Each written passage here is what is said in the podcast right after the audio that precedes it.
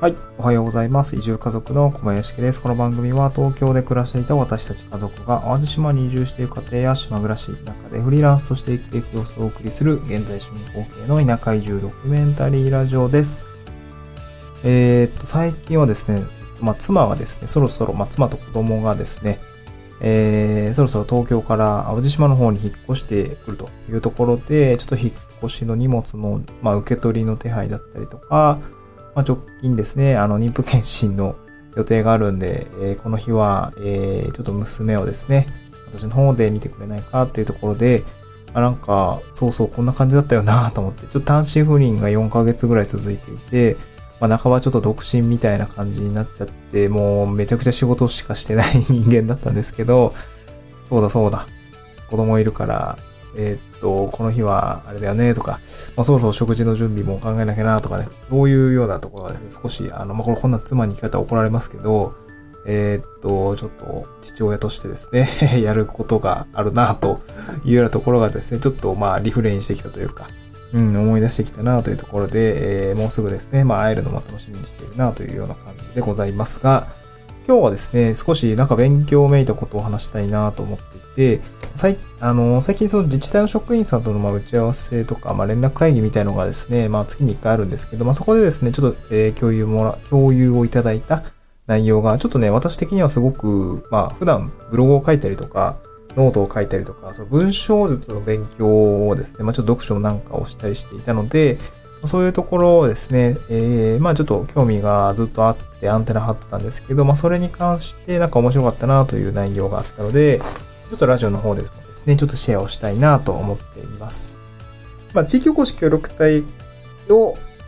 人がもしかしたらこれ聞いてるかもしれないんですけど、その人のためにもなるのかなと思っていて、ちょっと共有したいと思うんですけど、トークテーマはですね、ズバリ、えー、自治体プレスリリースの作り方というセミナーで学んだ地域性のある3つの文章術というような内容でございます。はい、まあ、文章術のお話ですね。えー、っとですね、まあ、自治体プレスリリースの作り方っていうセミナーが、まあ、あったんですけど、まあ、ウェビナーですかね。はい、ウェブで、えー、あったんですけど、その話で、まあ、これどういう方向けなのかっていうと、これ自治体職員向けですね。自治体職員向けに、えー、まあ、例えば自治体、自治体でですね、なんかこう、取り組みとか施策とか、まあ、こういうことがありましたよっていうのを、まあ、自治体、がですね、プレスリリースを出すんですけど、えー、そのプレスリリースをですね、まあ、メディアに、まあ、どうやったら取り上げてもらいやすくなるのかっていうところ、まあ、どう書けばいいのかっていう、まあ、ノウハウに関するセミナーだったんですよね。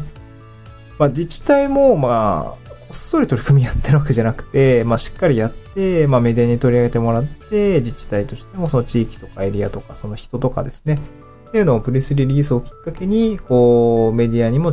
まあ、しっかり注目をしてもらって、テレビだったり新聞だったりですかね。まあ、田舎の方は新聞とテレビ結構やっぱ強いんで、えっ、ー、と、そういうところに取り上げてもらうことで注目を浴びて、まあ、そこに地域の、うん、地域の人が輝いたりとか、まあ、地域そのものが輝いたりとか、まあ、あと取り組みが注目してもらって、まあ、当該からそこに、まあ、観光で言えばですね、えー、人が来てくれたりとか、お金が落ちたりっていうものになりますので、このプレスリリースって、まあ、自治体の職員としては多分結構重要視をしていることだと思うんですね。で、私自身地域おこし協力隊としていろいろやってますので、まあ、例えば私が何か商品作りましたとか、店オープンしましたってやった時はやっぱりプレスリリースを打つというふうな話をされました。ええーと思ったんですけどね。自分の SNS とか、なんかこう媒体とかだけじゃないんだ、みたいなところもやっぱちょっと美味しいなとは思ったんですけど、まあそのプレスリリースがですね、うまく書けていなければ、あんまりやっても意味ないよねっていうところで、なんかその自治体職員さんの思いとしては、まあ、このプレスリリースっていうのを、まあ、しっかりいいものにしたいっていうところで、まあ、参加をしてみたいなんですけど、まあ、この内容をですね、ちょっとシェアしてもらったんですけど、うん、なかなか面白かったですね。面白かったんですけど、まあ、普段私がこうブログを書いていたりとか、ノートを書いていたりとかって、その文章に向き合う時間がやっぱり、えー、まあ、ここ最近は多かったので、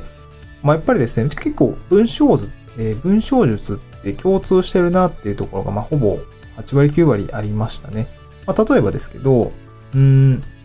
まあ、日々ですね、あの、そのど記者さんの気持ちを考えたときに、記者さんって毎日何百本ってプレスリリースが届くんですね。各自治体の。自分の受け持ってるエリアとか。まあ今私兵庫県にいますけど、兵庫県の例えば、なんだろう、神戸新聞さんとかですね。の記者さんとかが、あの、まあ、こう、どどういうネタを探そうかなって思った時に、やっぱり毎日100本以上リリースが届くっていう話があるんですね。その全部面通すの大変じゃないですか。で、やっぱりリリースに目を通すのって、やっぱり、その、数秒だけっていうか、まあ、来たものに対してパッと見て、パッとなんか、あ、なんか面白そうだなとか、なんかこれ興味あるなとか、まあ、そういうものだったりとか、あとなんか、あ、これはなんかすぐ記事にできそうだからペットやっちゃおうかな、みたいな、そういう思いが記者さんはあるんだよっていうような話があって、じゃあその、まあ、ブログで言えばブログの読者さんですよね。ノートで言えばノートの読者さんですし、そういう人の気持ちに立って考えて、このプレスリリースを出そうねっていう話をしていて、これまさにそのブログを読んでいる人とか、まあ、何の、なんだろうな、その自分の読者さんに、のことを考えて、まあ、読みやすくしたりするとか、どういう情報を読みたいとか知りたいとかっていうことを考えて、で、どうやったら、あの、わかりやすく伝わるかなっていう構成を考えてとかっていうところは、まさに共通しているなと思っていました。まあ、逆にね、こういうことをよくよく考えたら自治体職員さんって考えてなかったのかなって、ま あそういうまあ、なんか、でも、なんかよくよく考えたらちょっとわかるんですよね。プレスリリースって、うーん、なんていうんですかね、多分そこまで思いが、思いを馳せない内容だろうなと、なんか事務的にやるもんだろうなって私も思ってたんで、なんか、あ、まあ、そこに対してこう、気づ気づきですよね。まあ、これを改善したらもっとメディアに取り上げてもらえるんだって気づいた人は、まあ、なんかすごいなと、まあ私がね、あの、外から見ていて単純に思ったんですけど、まあ、そのブログを書いている、ブログを書いている私からすると、その例えばですけど、まあタイトルとか、うん、プレスリリースもだいたい A41、2枚だったりすると思うんですけど、まあ、最近は Web で、あの、完結してしまうこともあると思うんですけど、まあ、なんかこう、A4 の PDF とかで結構プレスリリースで出たりすると思うんですね。その時に、まあ、タイトルとサムネイルはしっかり、その、作ろうねとか、まあ、サムネイルにはちゃんと写真を入れようねとか、まあ、そういう話があったりとか、あと、まあ、見出しですよね。見出しで、まあ、読者のフックになるようなも、あの、キーワードを取り扱おうねとか、まあ、あと、そのキー、ワードの使い方ですよね。これはトレンドのキーワードを使うのかとか、例えば逆説とか対立っていう構造だったりとか、希少性、そして意外性みたいな話も組み合わせるといいですよ、みたいな話をしています。いましたね。うん。まあ、なんか、え、対立とかであれば、まあ、うん、まあ、老舗和菓子対、え、ハイブリッドスイーツみたいな事例が出てたんですけど、まあ、どういうことやねんって ちょっと思ったんですけどね。あと意外性とかで言うと、なんか、ポテトチップスを第4の朝食にとかね。あと、お寺監修精進料理のカップ麺新発売みたいな。あ、なんかちょっと面白そうだな、とかね。まあ、あと、地域性とか話題性で言うと、やっぱ県内初とか地域初とかね、なんかそういう、あの、ものがあったりするといいよ、みたいな、そういうフックになるような話、まあ、キーワードをしっかり使って見出しを書いていきましょうよ、とか。まあ、そういう話ですよね。あと普通に、まあ記者さんが今回はプレスリリースは読者になりますけども、まあ読者は読まないっていう壁を越えるっていうところですね。まあ、ブログだとまああなたの記事は読まれないとかね。えー、まあそういうことって往々にしてあるので、じゃあどうやったら読まれない記事を読む、読む、読んでもらえるようにするのかっていうところを考えるっていうところはすごく共通しているなと思いました。うん。で、まあ私がですね、あの、この自治体プレスリリースの作り方っていうところで、なんか地域性あんなとか、まあなんかちょっと自治体っぽいなみたいなの、まあちょっと気づきがですね、ちょっと前置き長くなって、だいぶ長くなっちゃったんですが、3つあって、それは何かっていうと、えっ、ー、とですね、一つは、まあ記者がすぐに記事にできる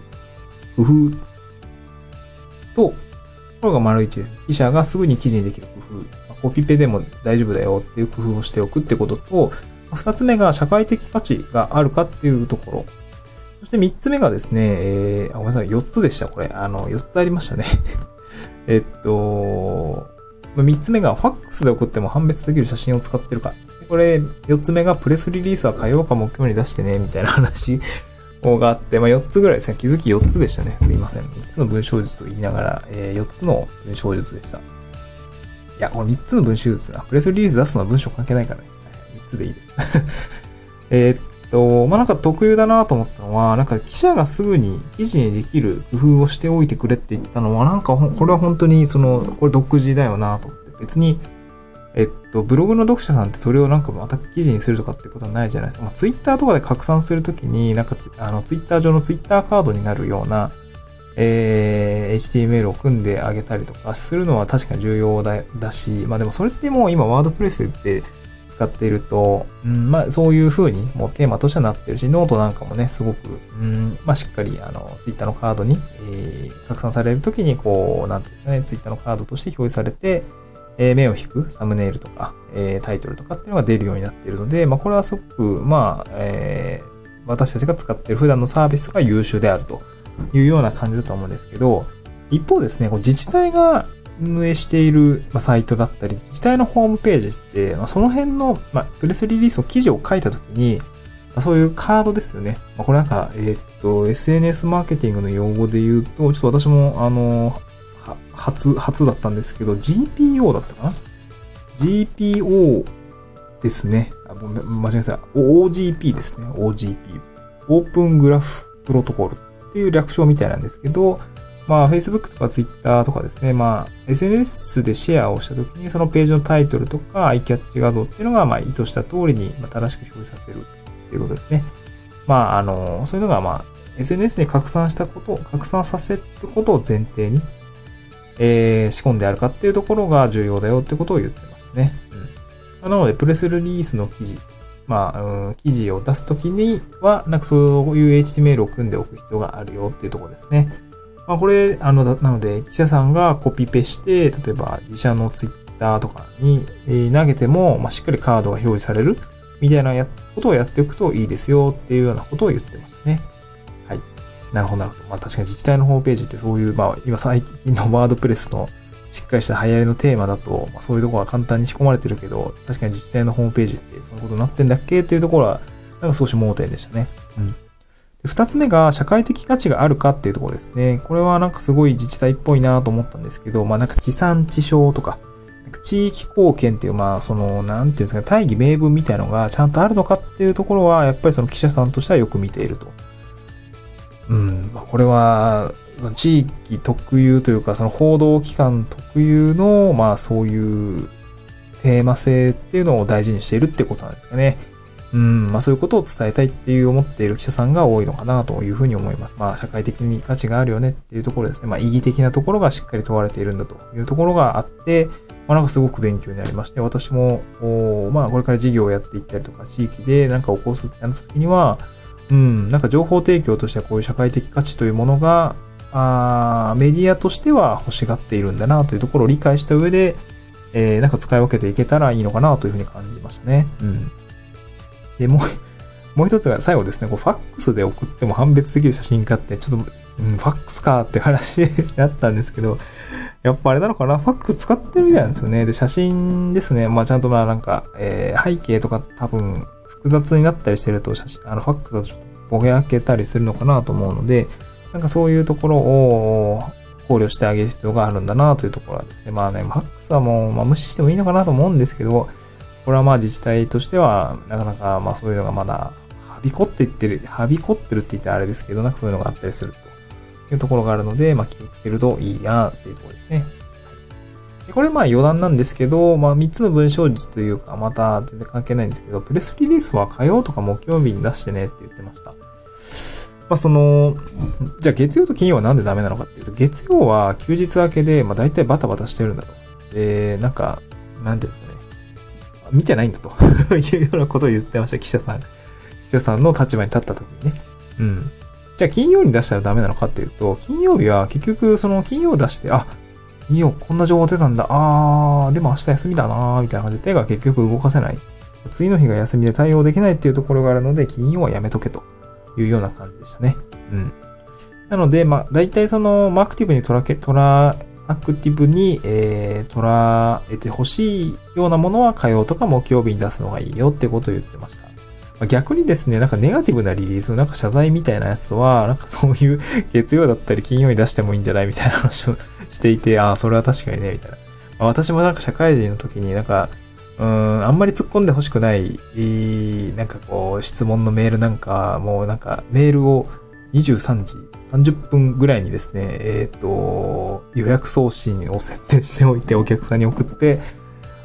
なんか、小林さんめっちゃ夜中にメールしてたなみたいな。まあでも一応出しましたよ、みたいな。でもあんま見てない、みたいな。で、翌朝めちゃくちゃメール埋もれてて、あのー、見てない、みたいな。そういう、ちょっとね、こすい手を使ったみたいな、こすい手を使っていたこともあるんですけど、なんかそういうことを思い出しましたね。このプレスリリースの出すタイミングっていうのは。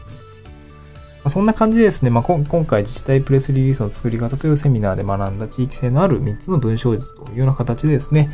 えっ、ー、と、ちょっとご紹介をしました。まあ自分自身もこうブログを書いたりとかノートを書いたりとか、まあその文章を書くっていうことを、まあちょっと最近は増えてきているので、まあ、その共通している点と、まあそれと、えー、まあ自治体プレスリリース特有だなって思ったことについてですね、記者がすぐに記事にできるコピペ、えー、工夫をしておきましょうとか、OGP の設定をしておきましょうとか、あと内容は社会的価値があるのか、えー、地域貢献という単位に名簿含まれてますかっていうところ、まあ、あとはファックスで送っても判別できる写真かっていうところだとですね、えー、少し勉強になることが、えー、たくさん、まあ、なんていうかね、気づきもあったので、なんか、まあ、こういうのはいいなというところですね。えー、ちょっと地方で、えー、まあ、自治体の仕事というか、そういうことをする方に向方とか、あと地域おこし協力隊とかをやる方についてはですね、このプレスリリースって、まあ、一つの飛び道具になりますので、なんかそういう考え方を持っておくといいのかなと思いました。はい、えーと、なんか参考になれば幸いです。また次回の収録でお会いしましょう。バイバイ。